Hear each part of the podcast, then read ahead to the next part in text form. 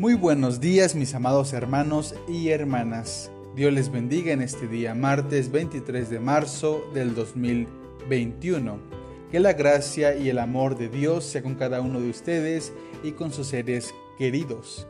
Dios ha sido bueno, así que dediquemos este tiempo de escucha y reflexión como una invitación a poder compartir lo que Dios ha hecho en nuestras vidas. Pero hagámoslo de forma natural manteniendo un testimonio firme de que Dios ha acontecido y acontece todos los días en nuestras vidas. El día de hoy corresponde dar lectura al Salmo 140, que titula Protégeme de los violentos, en esta versión la palabra de Dios para todos. Y dice de la siguiente manera, Señor, líbrame de los perversos Protégeme de los violentos, de los que están siempre haciendo el mal y provocando conflictos a cada momento. Su lengua es como serpiente venenosa, sus palabras destilan veneno.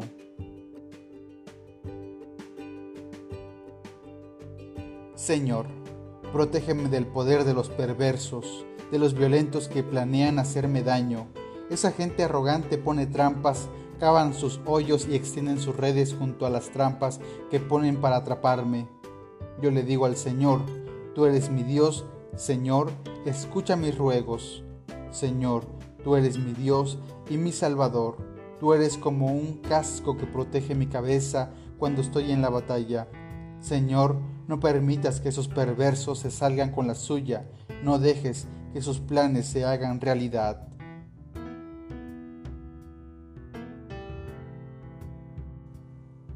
Haz que le suceda a mis enemigos todo el mal que planean para los demás. Haz que lluevan carbones encendidos sobre sus cabezas. Échalos al fuego, tíralos a pozos de los que nunca puedan salir. Que el calumniador no se establezca en esta tierra. Que la desgracia persiga al violento y lo destruya. Yo sé que el Señor hará justicia a los pobres y defenderá los derechos de los necesitados los justos alabarán tu nombre, la gente honesta vivirá en tu presencia. Pues bien, mis amados hermanos y hermanas, como acabamos de escuchar, este salmo es una oración de súplica en la cual el salmista está pidiendo la presencia de Dios, está pidiendo que Dios acontezca sobre su vida porque está siendo perseguido por sus enemigos. Este salmo se construye en tres estrofas y se acompaña de dos silencios, después de la primera estrofa y después de la segunda.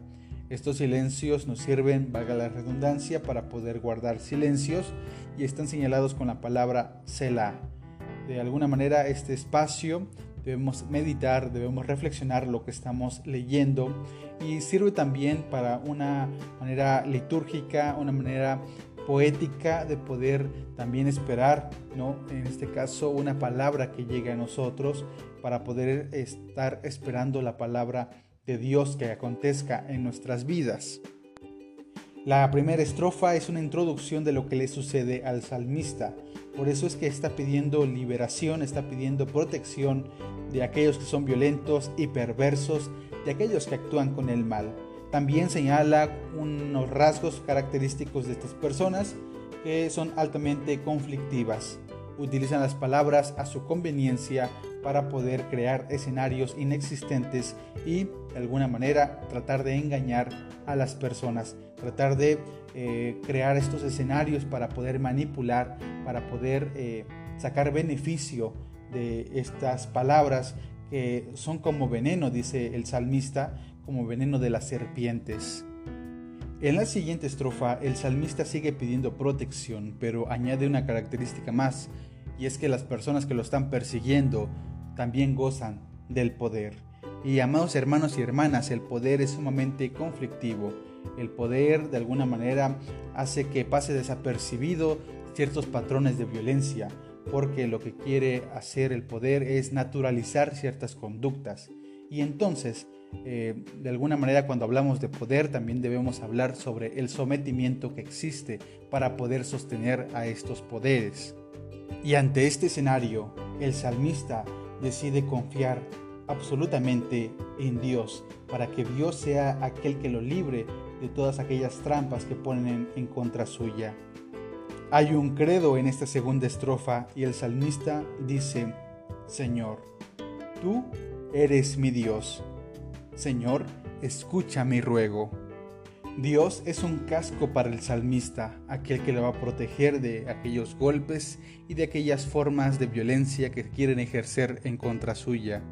Y es por eso que en la tercera estrofa se lee al salmista un poco más confiado, ya que está pidiendo que Dios acontezca en la vida de aquellas personas que lo están persiguiendo y que los mismos sueños y anhelos que ellos tienen para hacer en contra de otros, esto ocurra en sus propias vidas.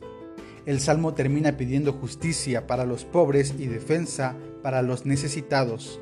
Aquellos que se mantengan fieles a Dios van a poder vivir en su presencia. Es posible que cada uno de nosotros hayamos pasado o estemos pasando por una historia muy similar a la que el salmista nos comparte en este salmo.